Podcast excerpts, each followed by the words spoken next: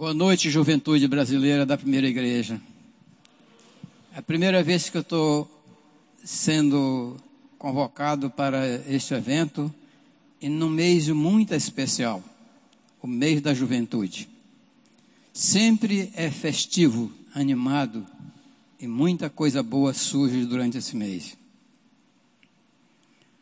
Essa fase em mim já passou há muito tempo mas é uma fase mais importante na vida de um, de um homem, de uma mulher. A idade de vocês é muito pequena ainda. Eu não sei daqui a 15 anos onde vocês estão. Onde estão servindo e a quem estão servindo. Eu não sei e nem precisa saber, basta que Deus saiba.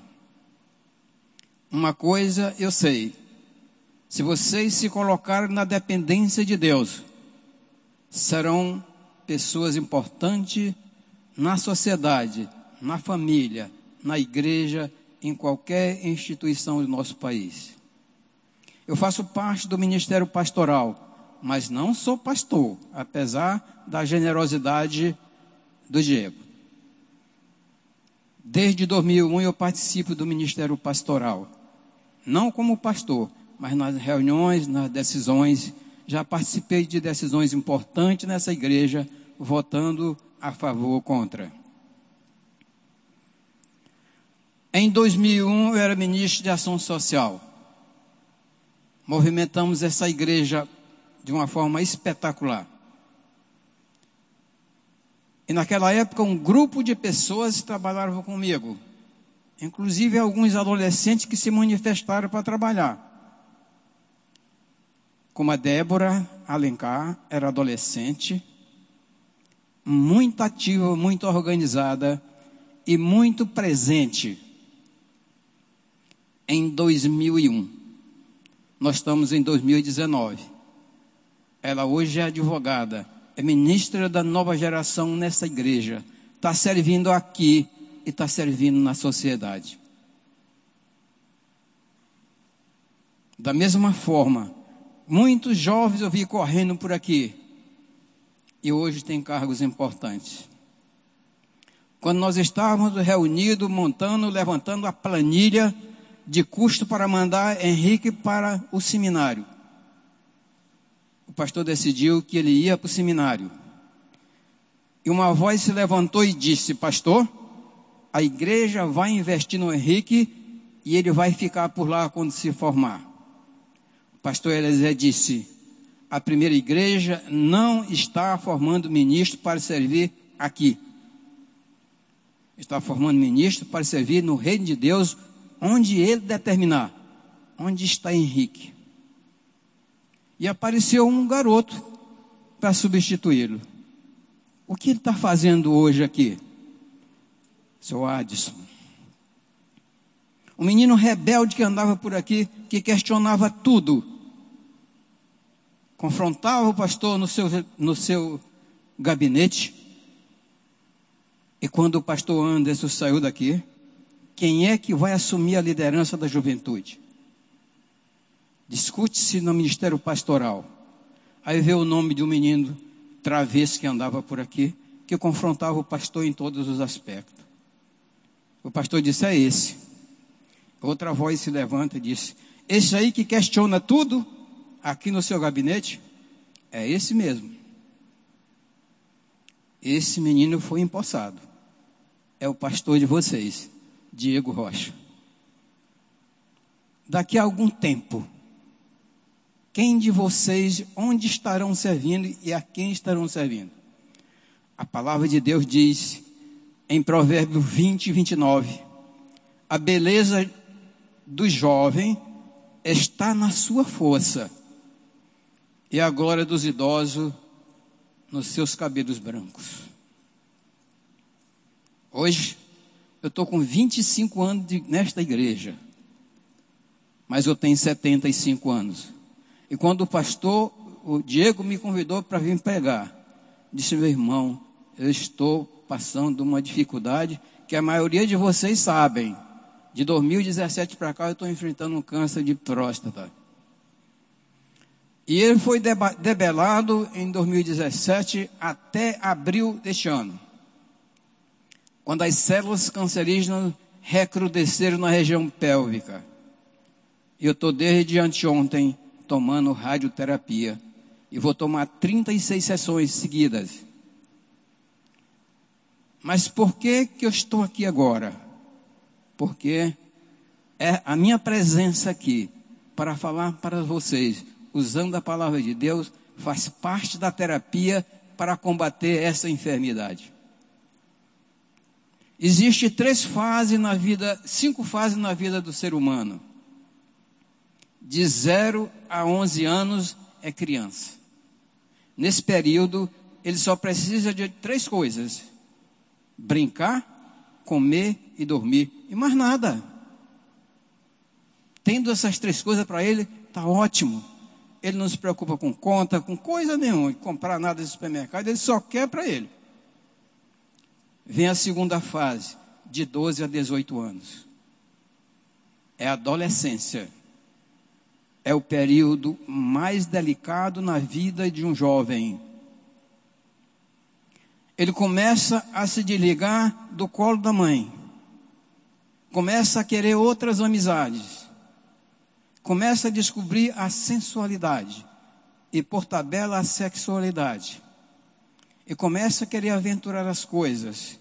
Começa a dizer para a mãe que a mãe do colega dele é muito legal, para dizer que a dele não é legal, porque impõe limitações sobre ele. Mas isso é natural.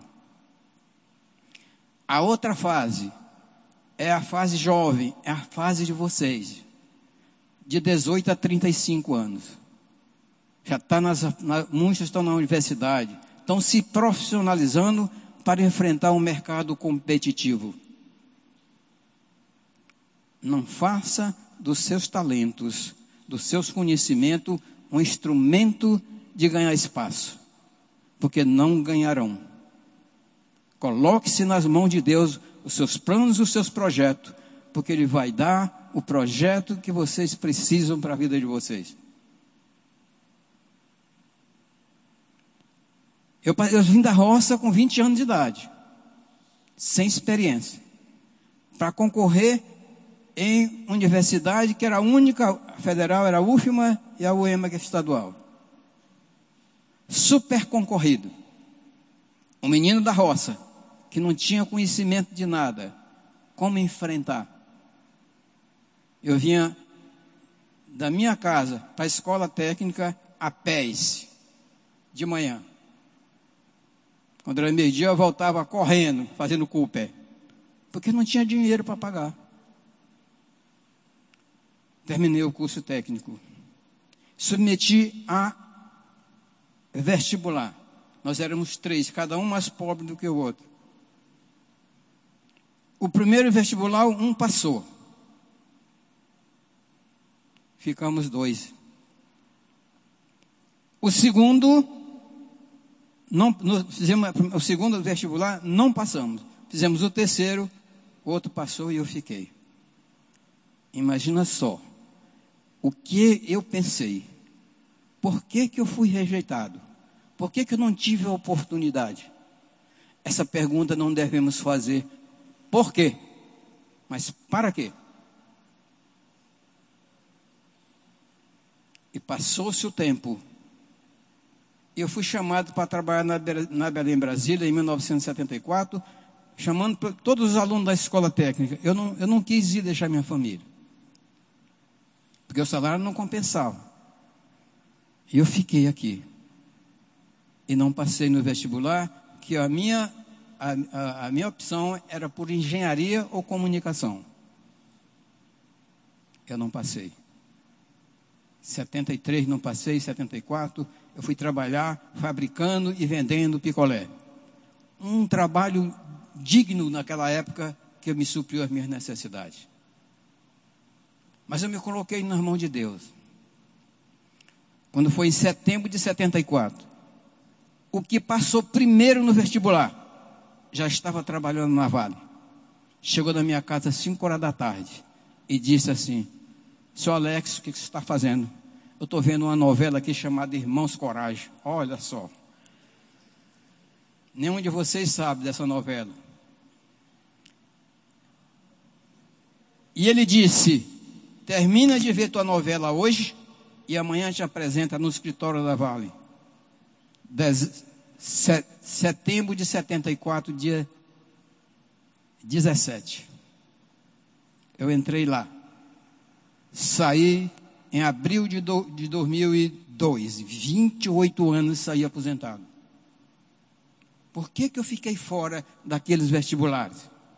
Porque Deus tinha algo que ia trazer para mim na minha casa, para mim entrar ainda na minha juventude, para fazer grande diferença na minha vida e na empresa que eu ia trabalhar.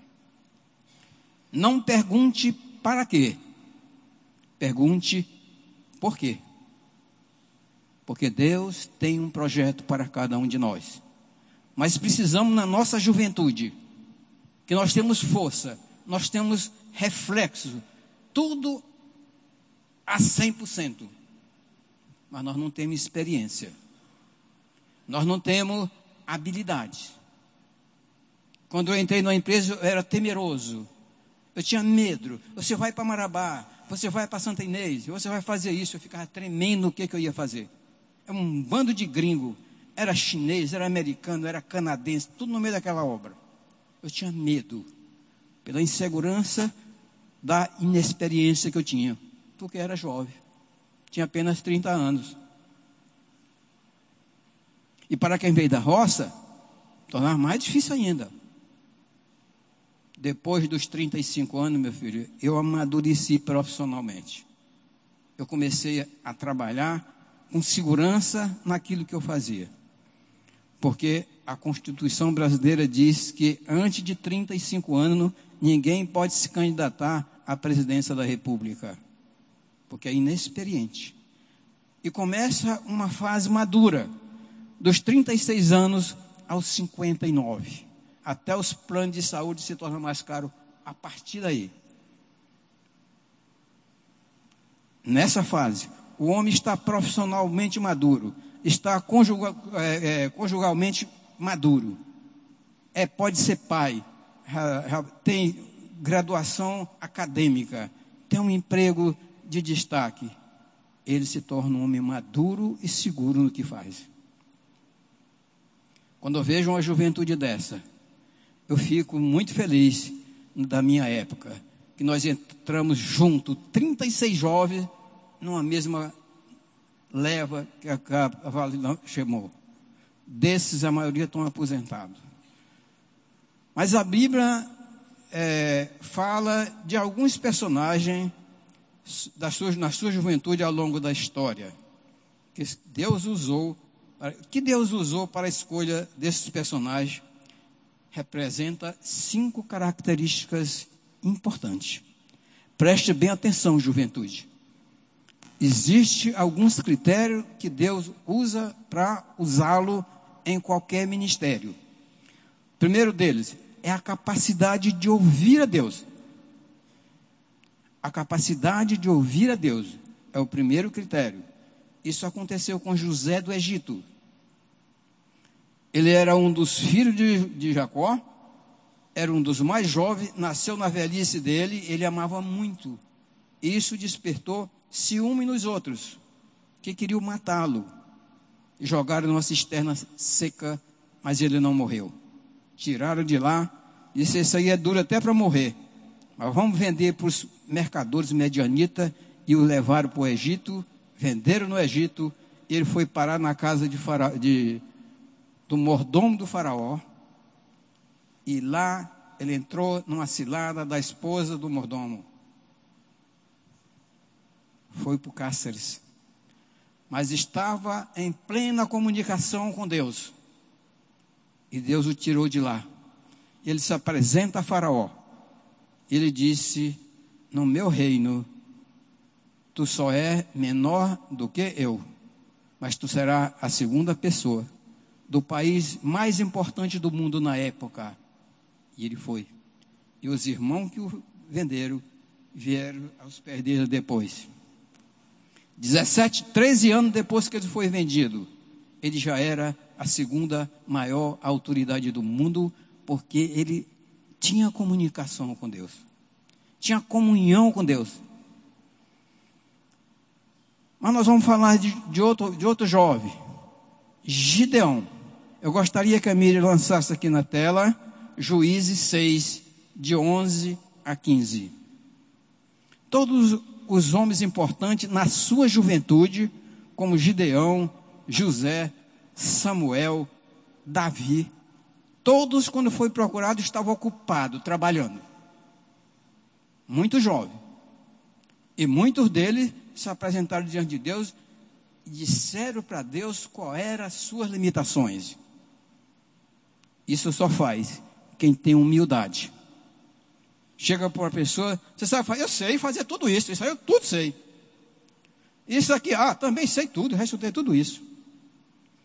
Não confunda teoria com experiência prática. Por que, que um padre não é a pessoa escolhida e adequada para ensinar casais? Porque ele sabe teoria, mas ele não sabe prática. A teoria é muito boa, mas a prática ele não sabe. O que que Jesus fez quando ele chegou para fazer o seu corpo apostolado? Ele pegou os doze, das classes mais humildes, que não sabia de quase nada, e passou com ele três anos, ensinando-os na teoria e na prática. Se não for assim, você não aprende, não tem experiência. As escolas fazem hoje com os, os estudantes. Quando está em determinado período, ele vai fazer estágio nas empresas. Para quando ele entrar no mercado de trabalho, ele já sabe o que vai fazer. Por isso, amado jovem, o que aconteceu com Gideão? Vamos ler o que está na tela. Gideão 6, de 11 a 15. Diz assim na minha versão: Então veio o anjo do Senhor e assentou-se debaixo do carvalho que está em Orfa, que é, pertencia a Joás, a Biesrita, e Gedeão, seu filho, estava molhando trigo no lagar para pôr a salvo os dos medianitas. Olha o que ele estava, aquele garoto. Ele estava trabalhando. Então o anjo do Senhor lhe disse, apareceu e disse: O Senhor é contigo, homem valente. No versículo 13, respondeu Gideão: Ai, Senhor meu, se o Senhor é, é conosco, por que nos sobreveio tudo isso? E o que foi feito de todas as maravilhas que nossos pais nos contaram, dizendo: não nos fez o Senhor subir do Egito, porém agora o Senhor nos abandonou e nos entregou nas mãos dos medianitas? Um jovem, diante de um anjo do Senhor, ele questionou. Vocês que são jovens, se o pastor Eliezer chegar para vocês aqui, tenha esse homem com um homem de Deus. mas não é a pessoa achar que tudo que vem de um pastor está de acordo com, a sua, com o seu entendimento. Ele está certo. Você não está, porque você não tem experiência. Aí você questiona. Aí ele te diz por que está assim. Nunca se rebele por indisciplina, mas se rebele por inexperiência. Porque quem é experiente vai te dizer por que está agindo assim. Foi assim que Diego fez. Chegava lá todo. E o pastor dizia: Não, meu filho, é assim. Na outra semana chegava de novo. Pastor, é assim. O pastor descobriu nele, como disse o anjo: Tu és um homem valente. Tu pode ser um instrumento nas minhas mãos porque tu tem argumento. Você entende? Isso não é indisciplina. Isso é ousadia, que a Bíblia considera isso uma característica importante na pessoa. Pastor, eu não sei isso, mas eu não estou achando que está certo. Ele vai dizer está certo por isso, por isso, por isso, por isso, porque ele sabe. Quando eu estava no centro de treinamento, eu tive algumas distorções com o pastor Eliezer. Porque ele fazia as suas coisas com a característica pastoral. E eu, pelo processo construtivo. Ele me deu muitas broncas ali. Porque quando ele saiu, eu fazia para não comprometer a obra. Porque é uma coisa que era a minha área. Ele chegava, me dava bronca, eu ficava caladinho ali. Depois ele entendia. Ele entendia, realmente, isso aí não é minha área. Vocês entendem? O jovem tem que ter característica para que o anjo do Senhor veja nele que ele pode se tornar um instrumento. Não rebeldia e indisciplina, mas uma pessoa que argumente com ousadia. Para aprender, não para confrontar. Ele era um jovem de uma família pobre, mas de uma sinceridade e humildade a toda prova. Gideão. E de, e, é, inclusive a censurar Deus por permitir que sofresse tamanha opressão dos medianitas. Nós vamos ver algum destaque no diálogo entre o anjo e Gideão. Ao se apresentar a Gideão, ele encontrou trabalhando. Isso é um dos requisitos para Deus escolher um personagem. O anjo disse: Senhor é contigo, homem valente. No versículo 12. E ele responde: Se o Senhor é conosco, por que nos sobreveio toda essa aflição, toda essa opressão dos medianitas sobre nós? O que foi feito com as maravilhas que nossos pais nos, nos contaram, feita a eles no passado, nos abandonou agora? Deus não desistiu do jovem pela essa característica que ele apresentou. Vocês entendem?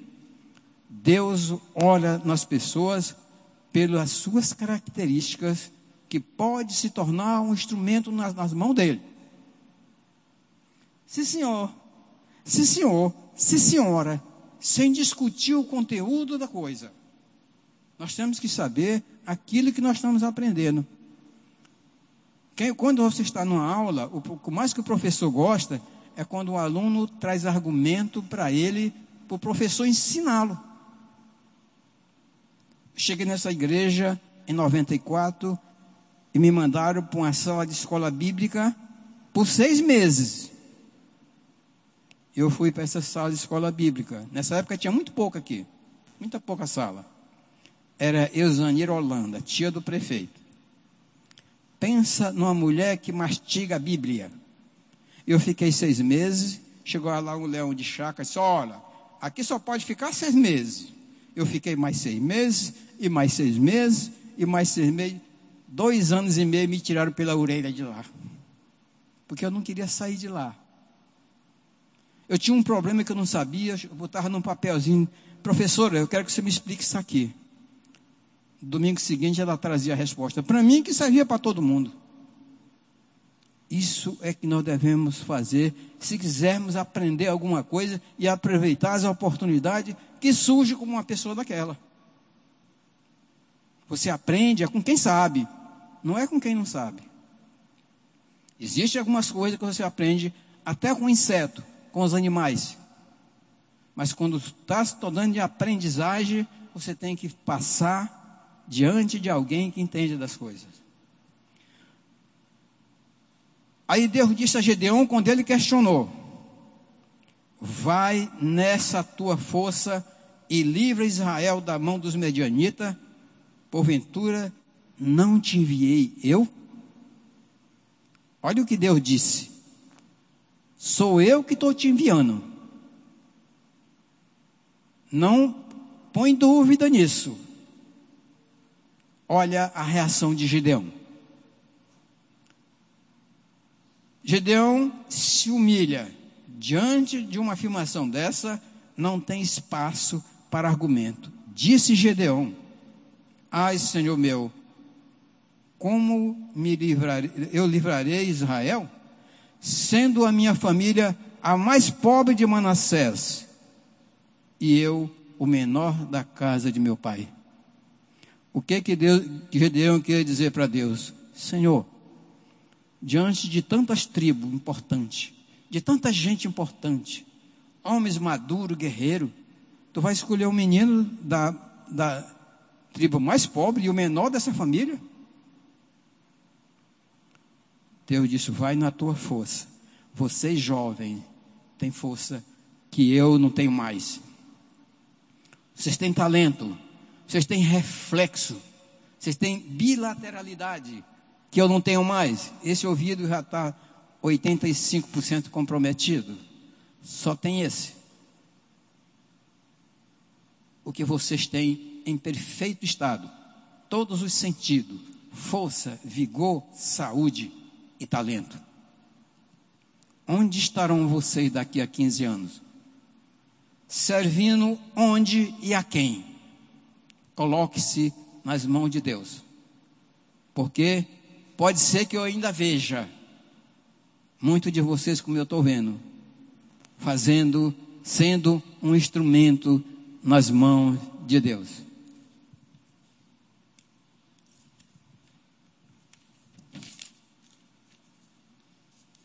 Vamos falar de um outro personagem. Esse já do Novo Testamento. Eu queria que a mídia colocasse na tela Atos 9, de 10 a 18.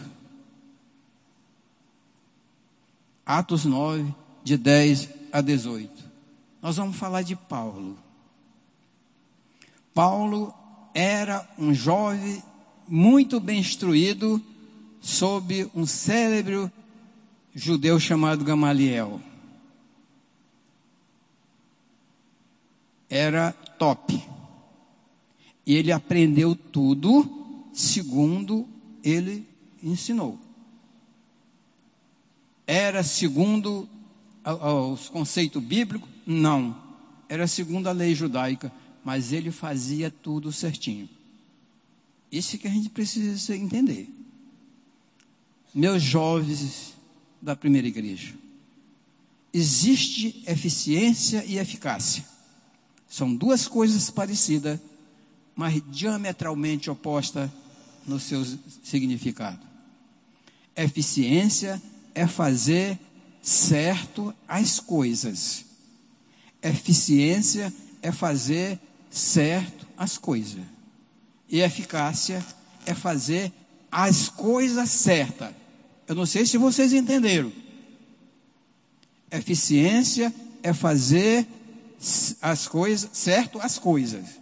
E eficácia é fazer as coisas certas. Deu para entender? Porque o que existe de bandido, de ladrão, é eficiente. A justiça, a polícia, os órgãos de segurança não são capazes de acompanhar. Porque eles fazem com eficiência as coisas. Eles fazem certo as coisas. Mas embora não seja as coisas certas.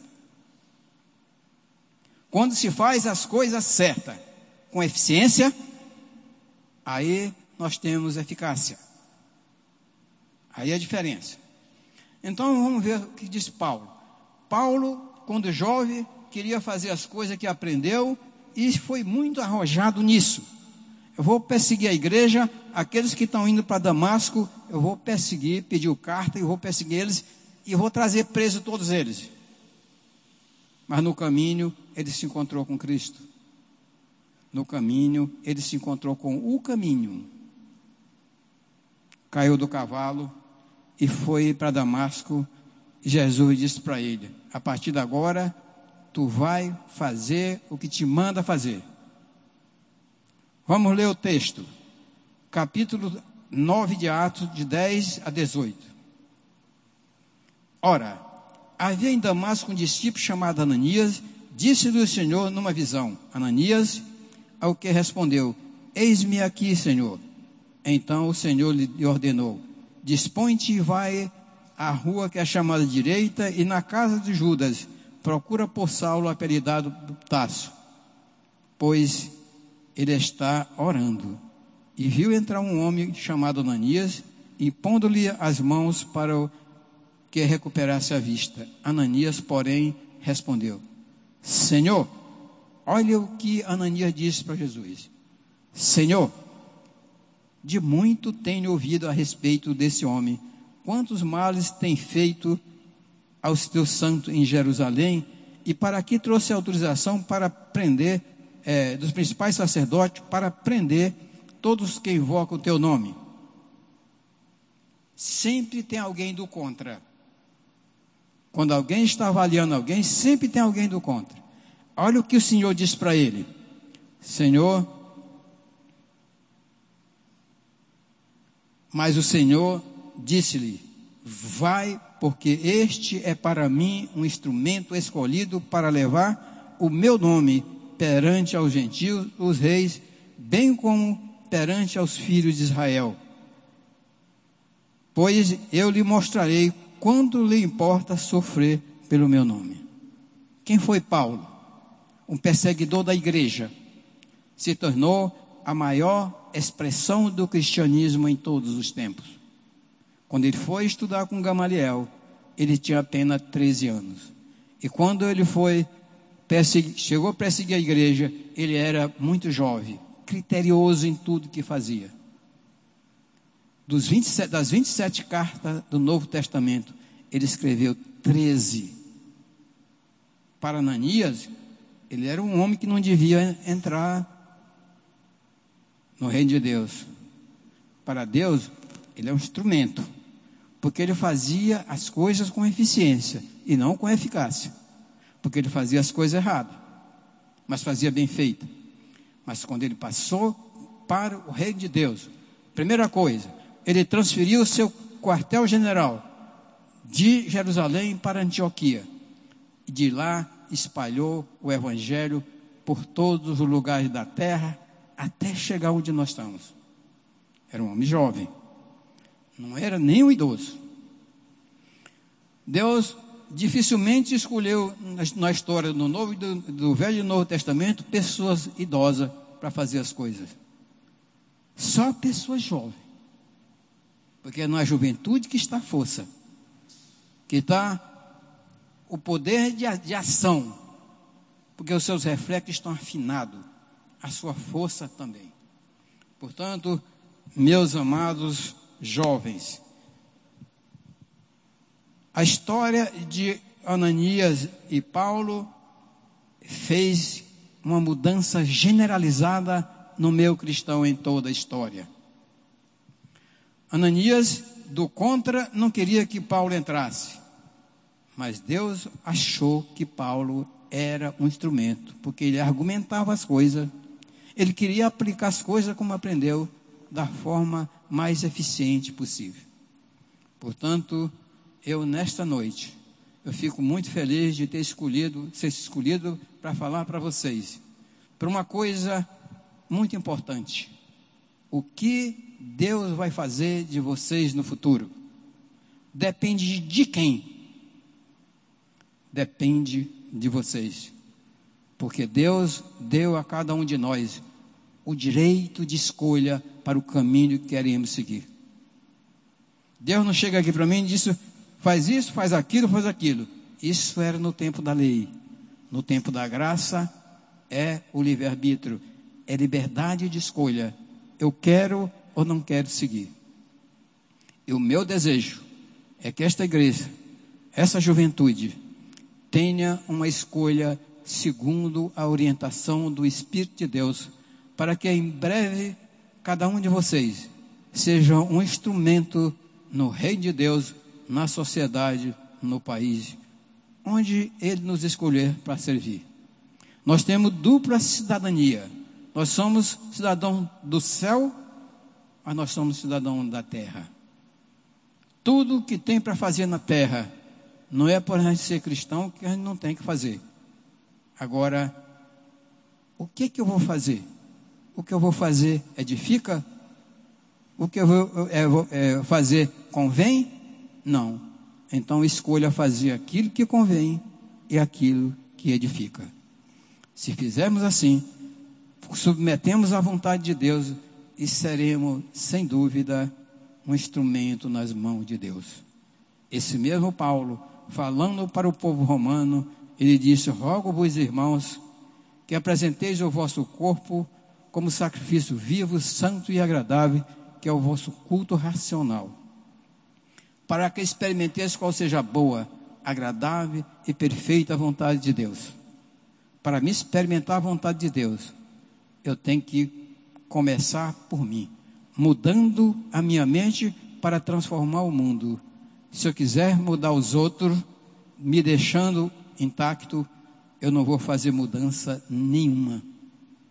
A mudança não começa nos outros, a mudança começa em nós. E aí sim, nós vamos modificar o mundo e vamos experimentar qual seja a boa, agradável e perfeita vontade de Deus. Que Deus nos abençoe.